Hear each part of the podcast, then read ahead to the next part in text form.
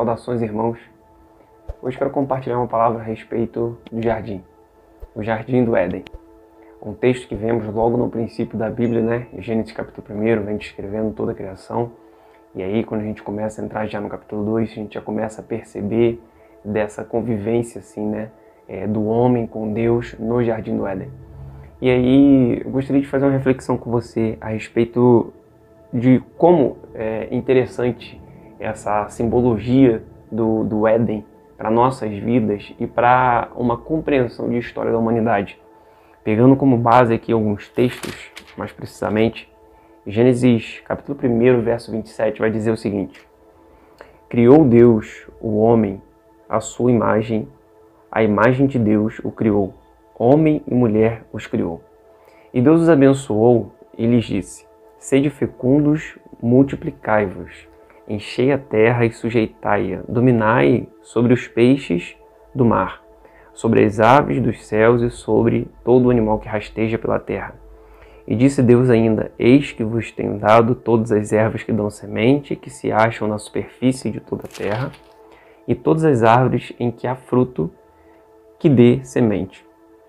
Isso vos será para mantimento e a todos os animais da terra, e a todas as aves dos céus, e a todos os répteis da terra, em que há fôlego de vida, toda a erva verde lhes será para mantimento, e assim se fez. Viu Deus tudo quanto fizera, e eis que era muito bom. Houve tarde e manhã o sexto dia. Aqui se encerra, né, de acordo com o relato de Gênesis, a criação ali, né, é, contada por Moisés ao povo, é, ao que acreditamos, Moisés escreveu né, é, o, o Pentateuco, no caso, incluindo o Gênesis. Então, aqui se encerra esse processo de criação de Deus sétimo, dos sete dias e no sétimo ele descansa, né? Então, aqui no sexto dia tem a criação do homem. E nessa criação né, é, da humanidade, é, nós percebemos aqui que existe uma, uma intensidade no, na percepção de Deus em relação ao quão bom era aquele feito. Né? Durante todos os outros acontecimentos, as outras criações, disse, é, o texto vai dizendo, é, e viu Deus que era bom, e viu Deus que era bom. E então, quando chega é, neste momento, com essa entrada né, da humanidade, do homem é, na história, e então Deus conclui sua criação e diz: Viu Deus que era muito bom. Ou seja, existe uma intensidade nessa percepção de Deus em relação a isso. E aí a gente observa que tudo começa no, no Gênesis e tudo começa no jardim. No jardim, Deus cria, Deus dá vida e Deus forma o homem.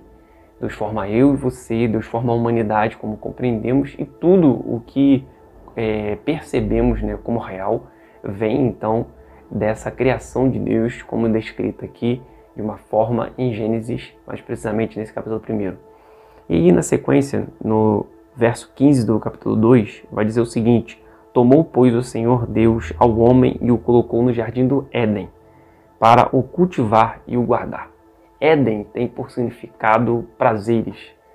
E aí a gente começa a observar o como que era fantástico esse jardim, porque o seu próprio nome já carrega como um sentido bom um sentido saboroso e gostoso, sabe? Imagino que deveria ser excelente conviver com Deus no jardim, em um jardim de prazeres, em um jardim prazeroso, porque ali estava o Senhor e havia plenitude da presença de Deus.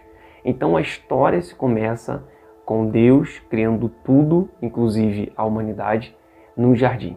E o jardim era muito bom. O jardim era um paraíso, o jardim era um lugar de prazeres, o jardim, então havia ali uma plenitude do relacionamento entre homem e Deus. E então o texto bíblico vai seguir até que chega um ponto em que nós conhecemos né, como a queda e tem toda aquela, aquela questão que envolve Adão, Eva, a serpente e o fruto proibido do conhecimento do bem e do mal. E então nós chegamos à última parte do capítulo 3, que vai dizer o seguinte, no verso 22 ao 24. Então disse o Senhor Deus: Eis que o homem se tornou como um de nós, conhecedor do bem e do mal, assim que não estenda a mão e tome também da árvore da vida e coma e viva eternamente. O Senhor Deus, por isso, o lançou fora do jardim do Éden, a fim de lavrar a terra de que fora tomado. E expulso o homem, colocou querubins ao oriente do jardim do Éden e o refugir de uma espada que se revolvia para guardar o caminho da árvore da vida. E aqui a gente começa a observar a graça de Deus a partir já do Gênesis, a partir já em, de um momento de criação, um momento de formação. Antes, Deus havia dito ao homem que se ele comesse do fruto daquela árvore, certamente ele morreria. E então, Deus, a fim de poupar o homem por misericórdia e graça sua, pela sua excelente bondade sua em relação a Deus, a gente observa que Deus então ele chega e ele, ele resolve expulsar o homem do jardim.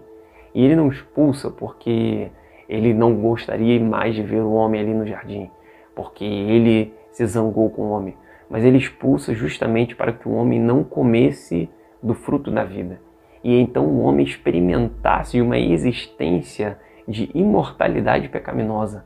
Mas para que isso não acontecesse, Deus então afasta o homem do fruto da vida.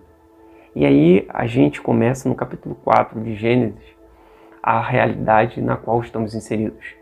Nós começamos então a observar na Bíblia, logo no capítulo 4 a gente já percebe já o que chamamos como o primeiro homicídio é, na relação ali entre, entre Caim e Abel, entre que, em que Caim acaba tirando então a vida de Abel e a gente observa esse pecado vindo de forma agressiva e invadindo as relações humanas, as interações, o mundo como um todo, né? E todas as, as dinâmicas que acontecem nesse plano. E então tudo isso é deturpado pelo pecado, pela queda, como lá em Gênesis 3. E aí a gente começa a observar esse novo passo da humanidade. E é nesse passo que ainda estamos, é nessa perspectiva que ainda nos encontramos. É por isso que a gente vê no mundo tanta tristeza, tanta dor, medo, tanta desgraça, tanta, é, tanta maldade, tantas coisas que são assim desprezíveis, né, ao nosso senso, à nossa moralidade. É por isso que a gente percebe tanta coisa caída, tanta coisa despedaçada, tanta coisa má formada à metade. Porque agora estamos em nessa realidade nessa distância de Deus e aí como fruto dessa queda, como agora vivendo essa realidade com esse pecado. E aí até Paulo vai dizer que todos pecamos, colocando, né, o pecado de Adão estendendo a toda a humanidade. Mas o pecado então não se encerra com Adão e ele não termina em Adão e também nem em nós. Mas o pecado ele então é pago por um alto preço, o preço de Cristo na cruz. E então que a gente já começa a observar que o Gênesis já aponta para Jesus e para a cruz e para a crucificação, que foi esse evento, mas a cruz que sempre existiu. E aí, antes desse momento é, de queda do homem, porque era necessário para que ele não morresse, mas que pudesse ter a vida eterna mediante a fé em Cristo Jesus. E então a gente caminha nesse sentido até que chega ao ponto final da Bíblia e eu quero pular com você de Gênesis até Apocalipse. E o interessante porque no texto que a gente vai ler, porque as mesmas chaves de interpretação são usadas em Apocalipse por João, é, trazendo aquilo que já foi dito através de Moisés lá no Gênesis.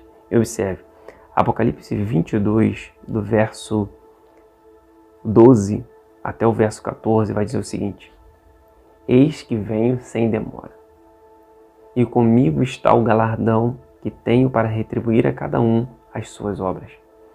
Eu sou o Alfa e o Ômega, o primeiro e o último, o princípio e o fim.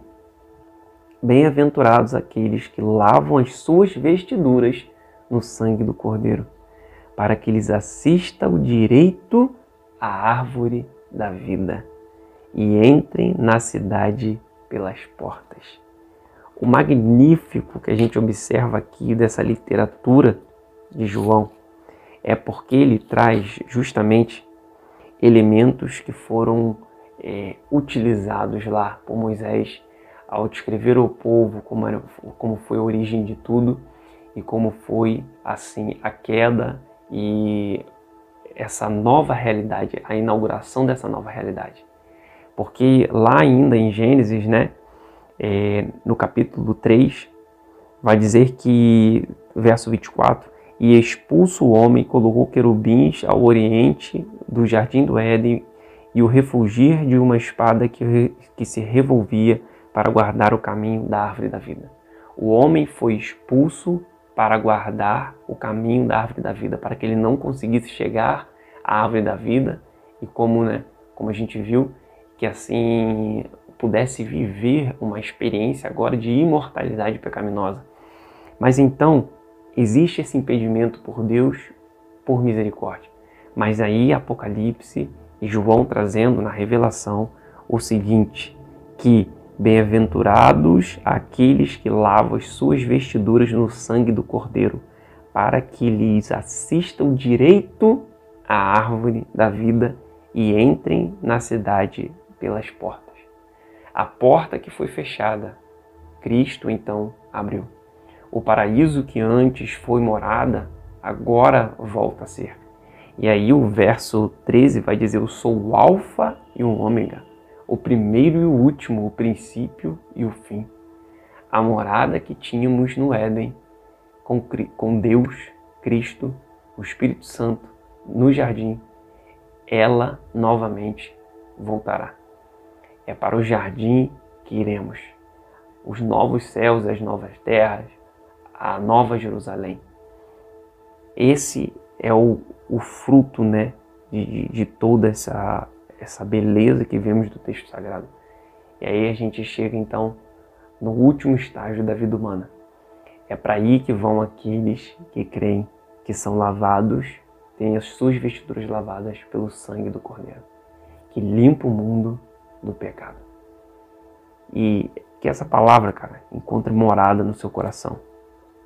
Esse mundo pode ser confuso mediante as grandes tristezas e adversidades que tem. Diante da grande maldade que assim perpetua, né, nessa terra, que parece que não tem fim, que parece que não vai acabar. Mas certamente haverá o fim, irmãos. O fim para o que conhecemos e o início para aquilo que ainda não conhecemos de uma forma total, de uma forma íntegra.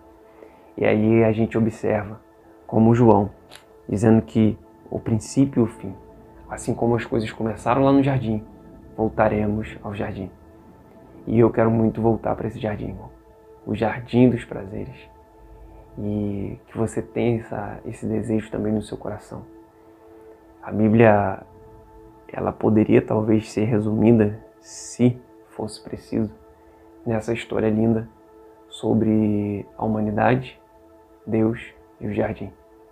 Um dia fomos criados e viemos de lá. E um dia no futuro voltaremos a este lugar, graças à entrada permitida pelo sangue do Cordeiro. E Deus abençoe sua vida grandiosamente, cara. Creia, porque nós temos uma morada eterna. Porque aquele que crê em Cristo Jesus, ainda que morra, viverá. E Deus abençoe sua vida grandiosamente.